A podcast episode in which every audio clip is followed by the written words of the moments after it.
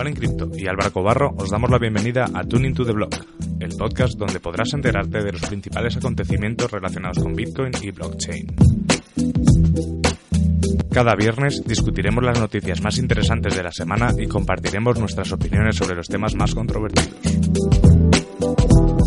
Además, todas las semanas tendremos invitados especiales con los que podremos charlar, debatir y sobre todo aprender de los temas que levanten más interés al ecosistema cripto. Buenos días a todos, bienvenidos a Tuning to the Block. Estamos aquí Juan en Cripto y mi compañero Álvaro Cobarro. Y en este episodio, hola Álvaro, ¿cómo estás? ¿Qué tal Juan? ¿Cómo vas? ¿Qué tal, qué tal en Colombia? Bien, afortunadamente aquí un poquito más caliente que en Madrid. Obviamente aquí no estamos en invierno, entonces eso ayuda. Y el resto, la familia, que la familia da calor, la familia, el calor de hogar, no hay nada como el calor de hogar. Desde luego. Y aquí estamos en una entrega más de, de Tuning to the Block, que es la continuación del programa que hicimos el lunes pasado, que en el cual pues pedíamos a la gente que nos mandase audios eh, reseñando pues qué es lo que más les gustaba del, 2019 o qué es lo que les parecía más reseñables. Eh, creo que somos, bueno, piensas tú exactamente igual que yo, que estamos muy agradecidos porque estamos teniendo muchísimos audios y pensábamos que iba, a ser una, iban a ser dos entregas, pero es que vamos a poder hacer una tercera más. De acuerdo, en principio incluso era solo un, era, era solo un podcast eh, después, como llegó tanto, como hubo tanto interés y comentarios tan interesantes, decidimos hacer dos y ahora parece que nos vamos a hacer la tercera porque siguen llegando opiniones muy valiosas que, que de nuevo, como dices, muchas gracias a todos por compartir con nosotros y con la comunidad porque al final de eso se trata. Eso es, eh, la verdad es que ha sido un año interesante y, eso, y eso lo reflejan las, las opiniones de la gente que participa. Así que si queréis, eh, vamos a pasar ya a escuchar el primero de los audios que nos lo manda eh, una persona que yo creo que conocéis muchísimos de, los que nos escucháis. Una persona que, seguramente en 2020 intentemos que participe más seguido con nosotros, ya sea en Bitcoin TV o en Tuning to the Blog. Y os estoy hablando de Lunaticoin. Así que sin más, os pongo su, os pongo su audio. Hola, ¿qué tal? Lunaticoin al habla. Gracias, Juan, por invitarme a vuestro podcast. En referencia a la pregunta que me haces sobre las noticias más relevantes de 2019 para mí, pondría en primer lugar eh, la explosión de Lightning.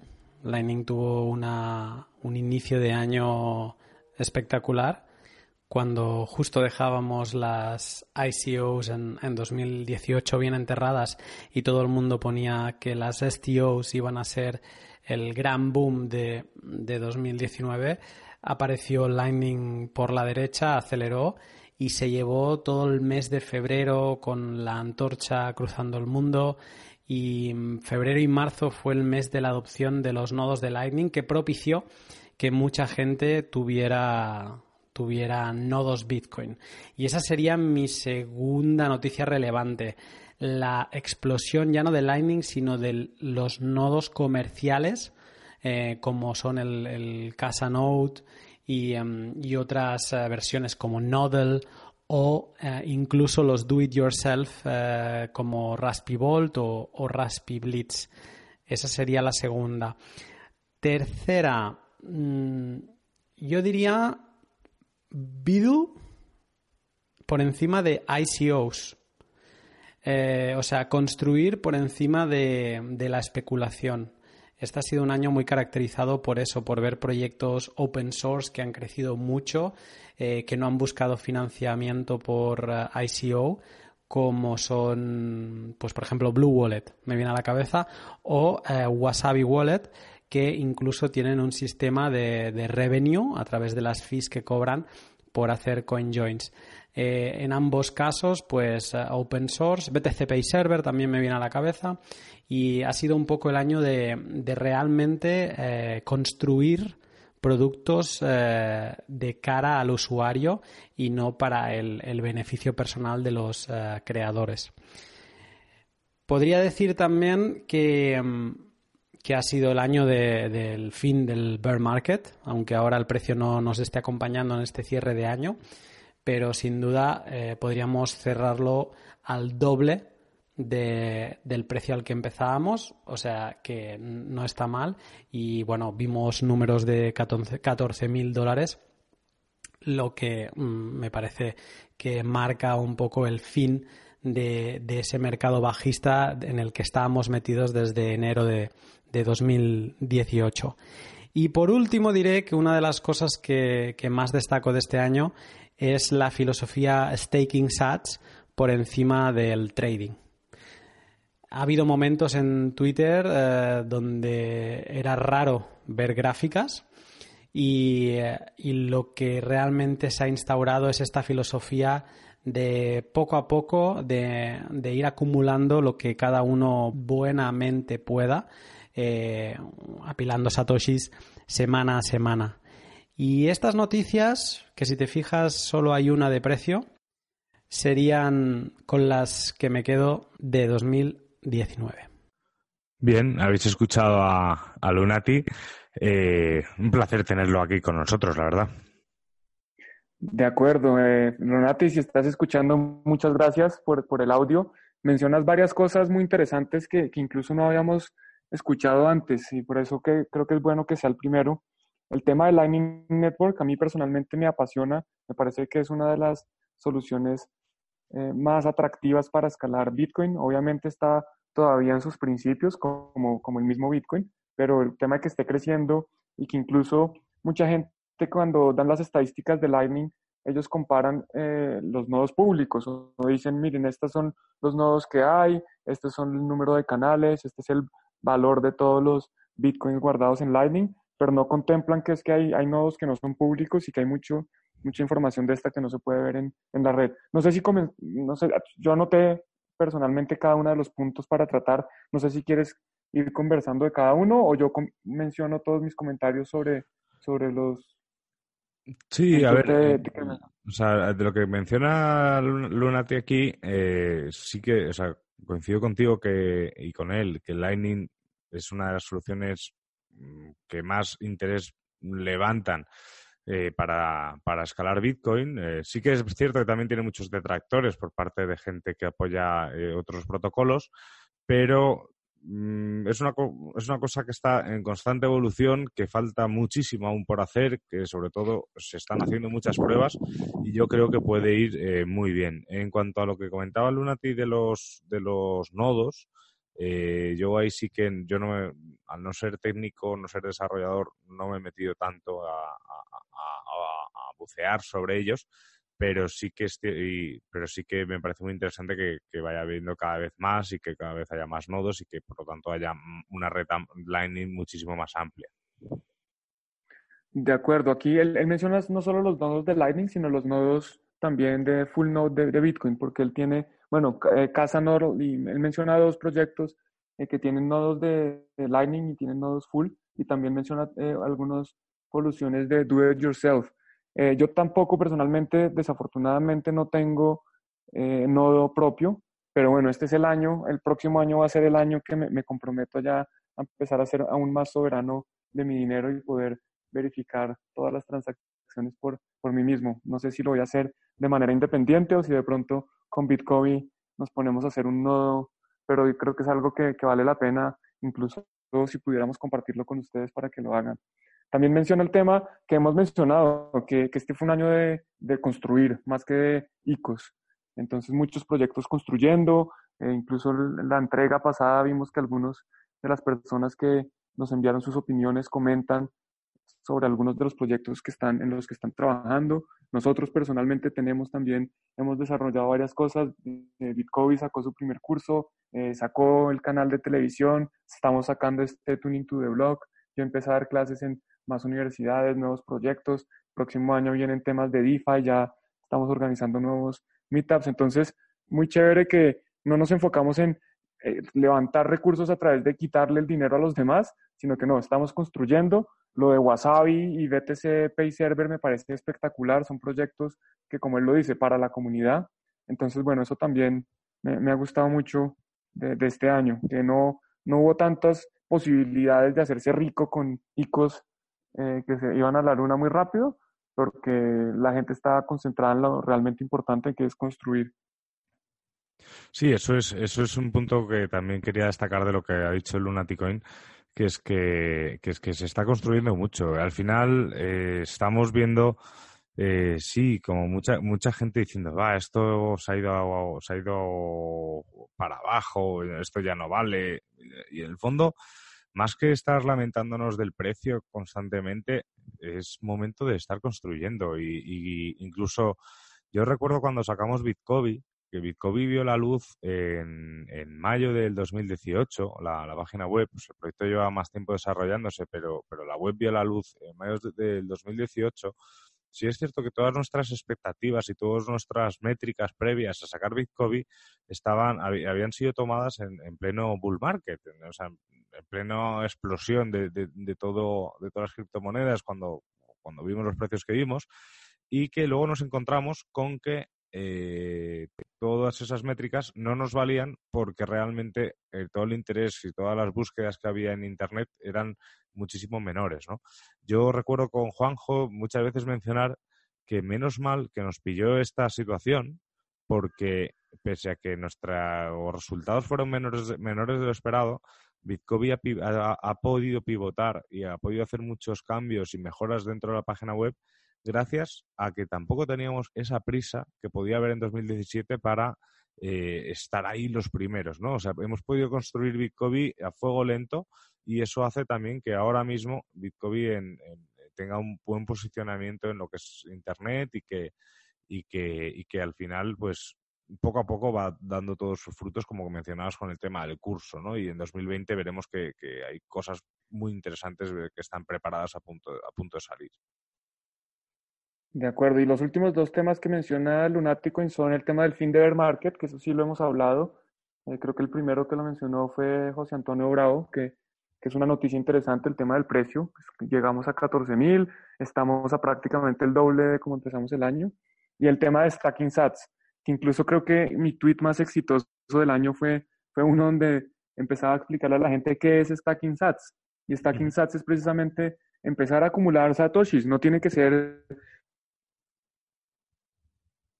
euros, ¿no? Pueden ser de 10 en 10 o de 20, 15, lo que sea que quieran, empezar a acumular satoshis, o sea, las unidades más chiquitas de los bitcoins. Es valioso porque, nuevamente, la volatilidad es tan grande que no importa qué precio estés comprando, estoy convencido y por eso estoy en esta industria que en 10 años es uh, cualquier precio que compres hoy va a ser irrelevante, va a haber sido va a haber sido una buena inversión. No sé si utilicé los términos verbales correctos.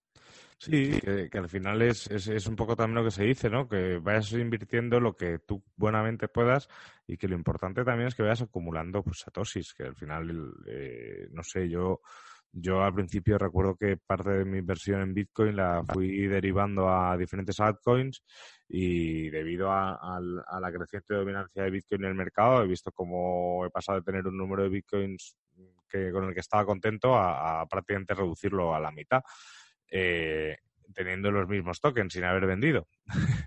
es una, bueno, es, es, una lección que se aprende y, y, y, hay gente que está tranquila porque también confía en una revalorización potente de, de, todas las altcoins, pero que al final la referencia hoy por hoy es Bitcoin y hay que ir poco a poco, cada uno como pueda, acumulando esos, esos satoshis. De acuerdo, así es. Y si queréis, vamos a pasar al siguiente audio que nos manda. Nos lo manda Jory Ambruster, Aram Brewster, eh, CEO de T-Hub, un proyecto que los que nos habéis escuchado sabéis que nos encanta y tanto lo hemos sacado en Bitcoin TV, en Tuning to the Blog, eh, con Gabriela eh, y la verdad es que es un placer que también Jory nos haya mandado este audio. Así que os lo pongo y ahora comentamos. Hola a todos. Mi nombre es Jorian Brewster y soy el CEO de TICHub, que es un marketplace para pequeños agricultores en países en vías de desarrollo a los que ayudamos a conseguir financiación y a vender sus cosechas usando tecnología blockchain.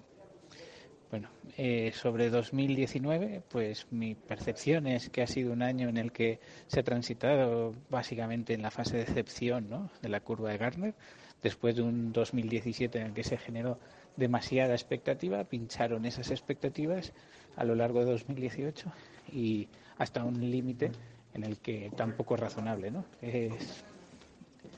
Eh, creo que blockchain tiene mucho que aportar, aunque ahora mismo pues no esté tan de moda. Y, y sobre todo, en este entorno, pues hemos estado construyendo. Todos los proyectos que ya estábamos ahí, pues estamos empezando a entregar valor y especialmente los que estamos en el ecosistema de Decentralized Finance, DeFi, pues eh, eh, ya estamos dando muchos pasos hacia el nuevo sistema financiero descentralizado, más seguro, más transparente, mejor, más inclusivo. Y, y esta solo es la primera aportación de blockchain, es la primera capa de entrega de valor de blockchain, pero van a venir muchas más, incluso más potentes. Muchas gracias. Y aquí nos mencionaba Jori, pues eh, un, dato que es totalmente real, ¿no? Que en 2017 las expectativas eh, que había en torno a Bitcoin, en torno a blockchain, eran altísimas, e incluso demasiado altas para lo que se había desarrollado hasta el momento. Esas expectativas no se cumplieron y la consecuencia es que pues nos vimos sumergidos en un mercado bajista como el que todos conocéis. Así es, y pues Jori menciona que nuevamente una de las noticias del año es el tema del precio. Eh, por otro lado, vuelve a mencionar que el tema de estar construyendo, eh, Etihad es un proyecto, es uno de los proyectos que más construyó durante el 2019. Ellos están lanzando varias cosas. Yo incluso participé en la financiación de uno de los agricultores, entonces también muy contento poder ayudar a la gente mientras que además obtengo una rentabilidad. Y menciona el tema de DeFi, que creo que eh, Gustavo hizo mucho énfasis en, el, en la edición pasada del podcast. Si no han visto, si, si oyen cosas que, que no están familiares, más bien, si oyen cosas que son nuevas para ustedes porque no oyeron el podcast anterior, pues no se lo pierdan, que están esperando. Tienen que ir a, oírlo al finalizar este. Sí, eso es.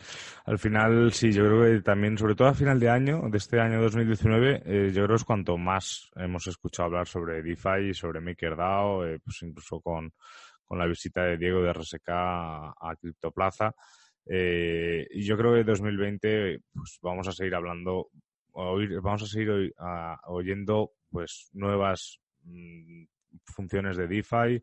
En el caso de TIHAP tengo muchas ganas de ver cómo, cómo meten DAI eh, para poder invertir y de hecho es una de las cosas que yo estoy esperando también para, para poder invertir y poder ser parte también de este ecosistema, el, poder trabajar también con DAI, con una stablecoin en, un proyecto como el de TIHAP, que me parece además de interesantísimo, súper necesario. Y, y, yo estoy creo que muy de acuerdo con lo que estáis comentando.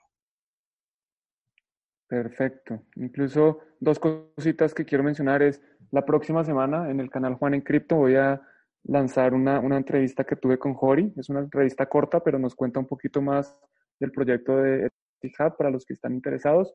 Y lo otro es que en enero, precisamente hablando de DeFi, vamos a tener un, un meetup en Bilbao.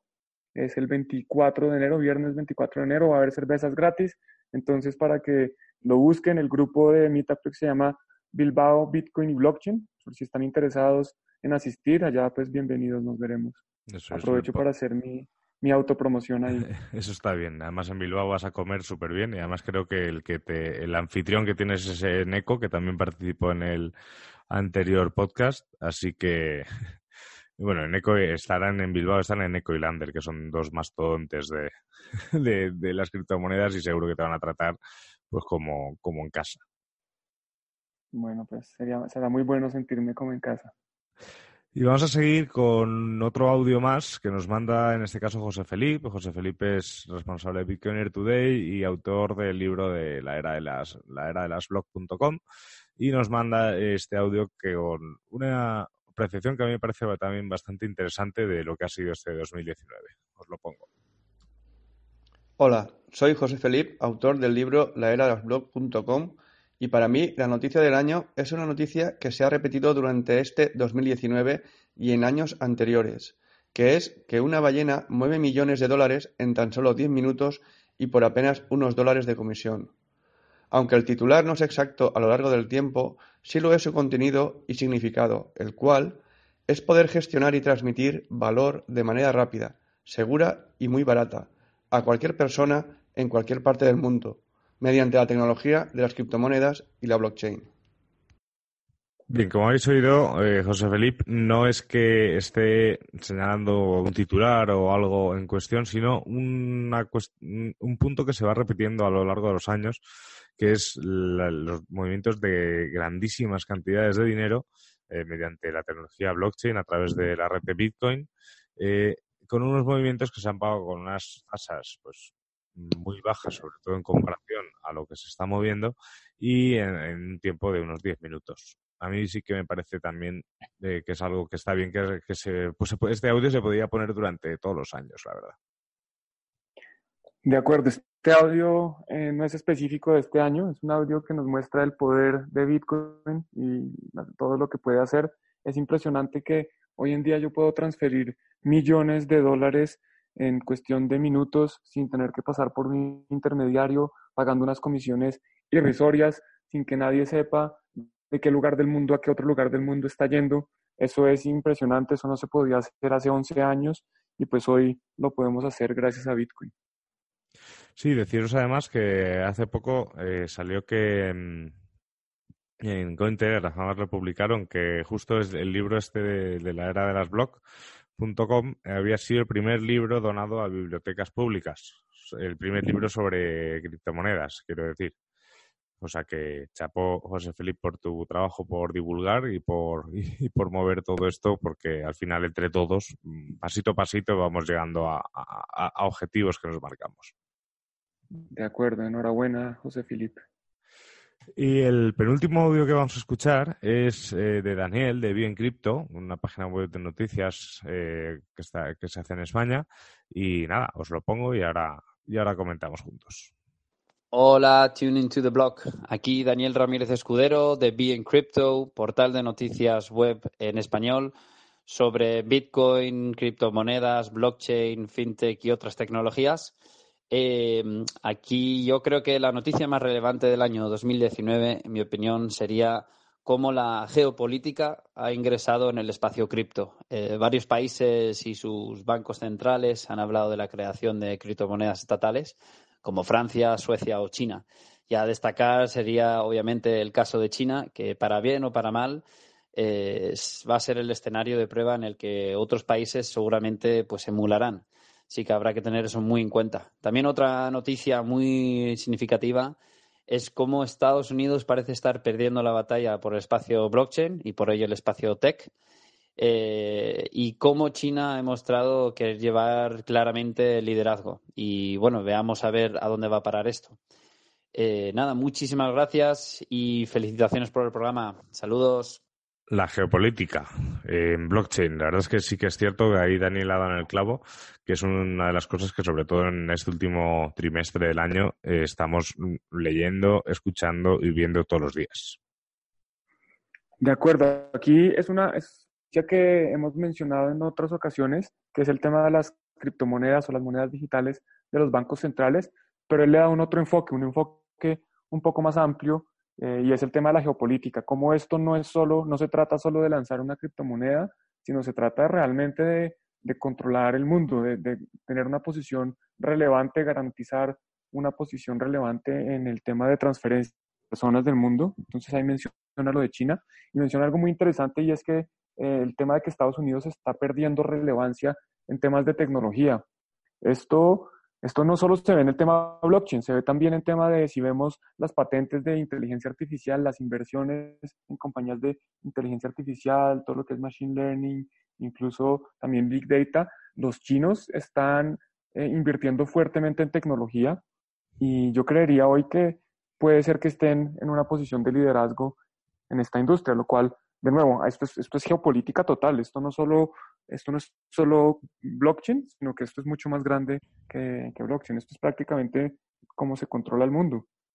Sí, al final pasa un poco con todo, ¿no? Si tú no sales de tu, de tu eh, punto, ¿cómo se dice? De tu estado de confort, ¿no? de, tu círculo de confianza, al final te relajas y obviamente otros países y otras zonas en las cuales ven más potencial que tú, eh, te toman la delantera. Y eso es lo que está pasando en Estados Unidos, como tú bien dices, no solo en temas de cripto, o sea, China con el 5G, con inteligencia artificial, con Big Data, con muchísimas cosas, y yo creo que lo vamos a seguir viendo.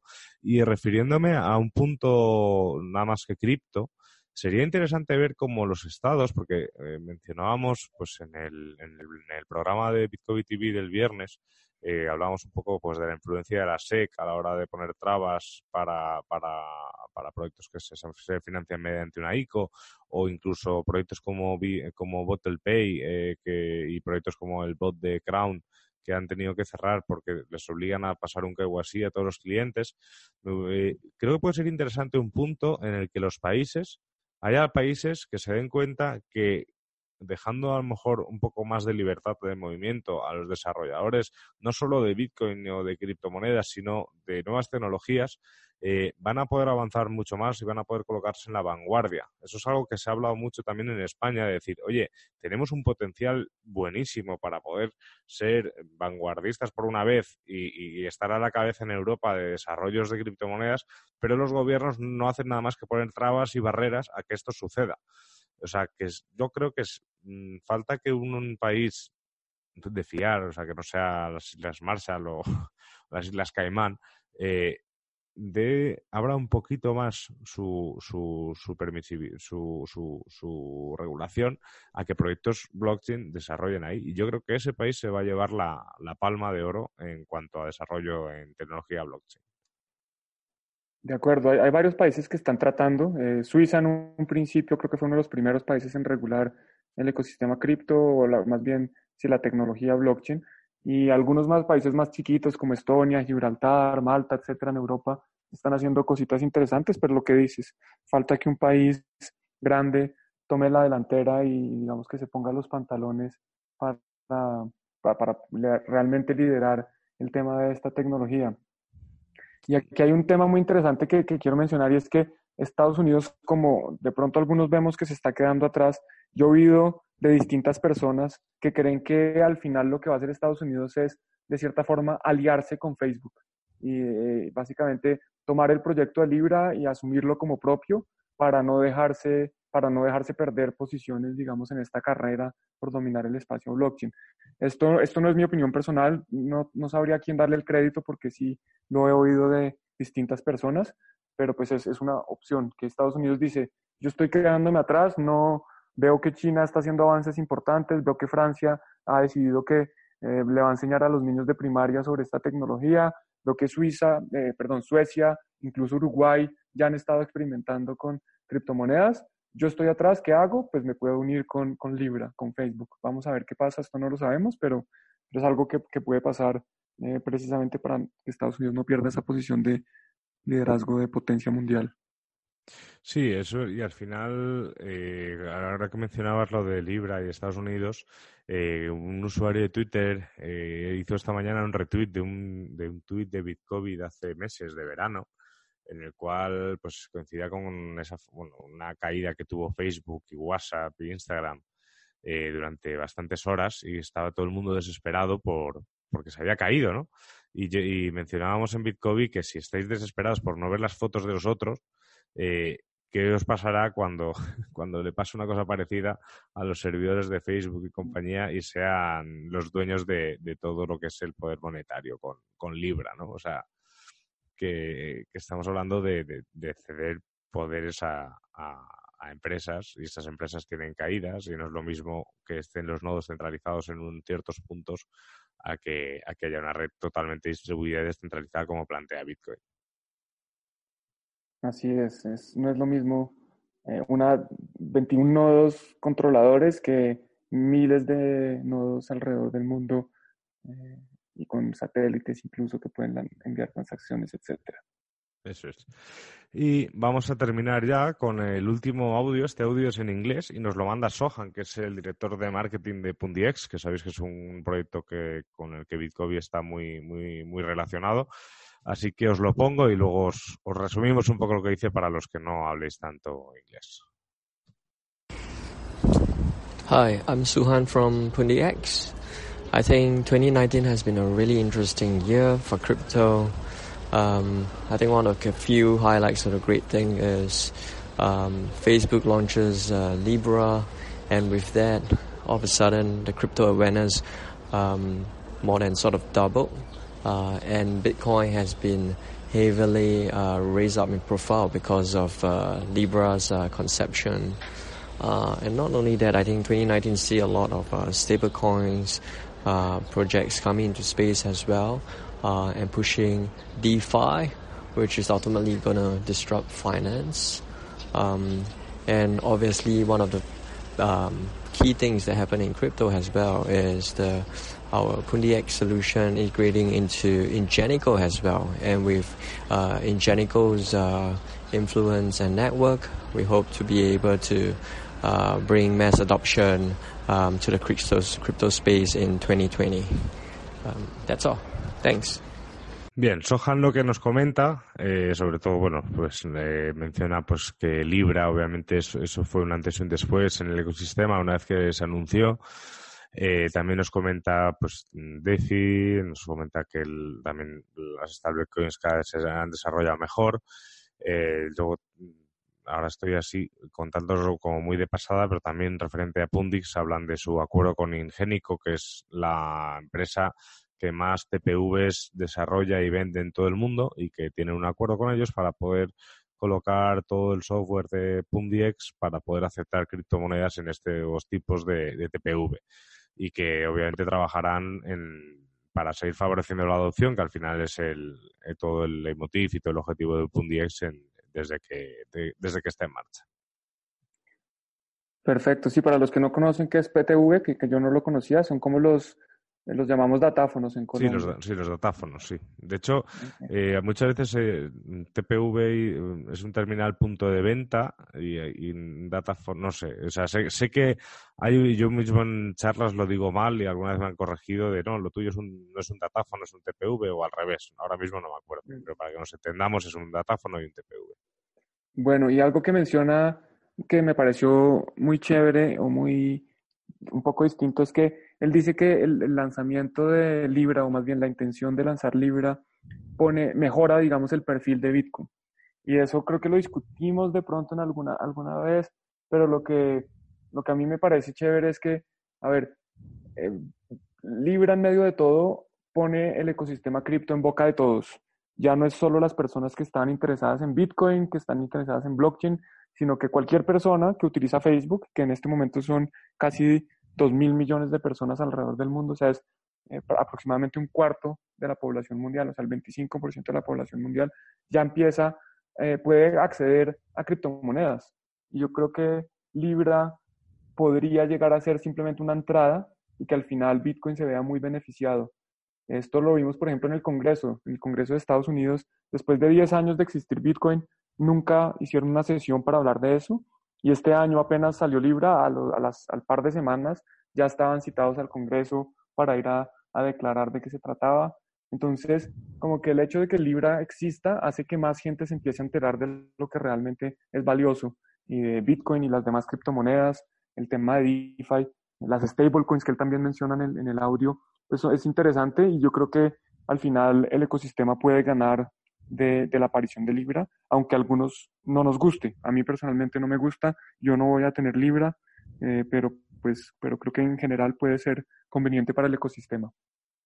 Sí, eh, no sé. Yo en las charlas que he dado siempre hablo de Libra, ¿no? Porque uno de los, de los argumentos que, que decían sus defensores era que iba a bancarizar a muchísima gente, pero yo siempre digo que, bueno, que, toda esa gente que tiene perfil en Facebook también tiene acceso a Internet, por lo tanto casi prefiero educarles y que se abran una wallet, pero siendo un poco realistas eh, y también con un poco con el, espíritu humano, ¿no? De, que prefieren las cosas facilitas, eh, seguramente pues esa gente podrá entrar dentro de un ecosistema blockchain controlado como es Libra y luego esperemos que se den cuenta que existen soluciones infinitamente mejores y que, y que les benefician más como puede ser Bitcoin. Pero bueno, eso ya veremos si es que al final sale o, se cumple eso, eso que comentabas que habías leído por ahí, que al final Estados Unidos, ante su incapacidad de reacción a, los movimientos de China, diga, pues mira, pues cogemos Libra con proyecto nuestro y hacemos el nuevo dólar que sea, que sea Libra.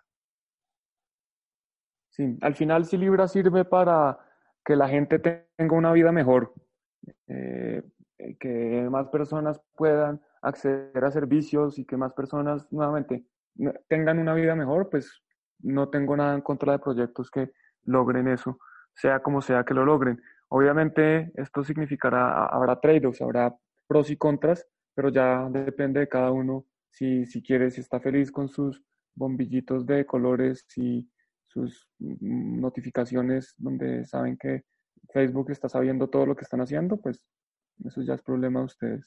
Desde luego, sí. Pues esos han sido los audios que hemos tenido en esta segunda entrega del cripto del cripto año 2019.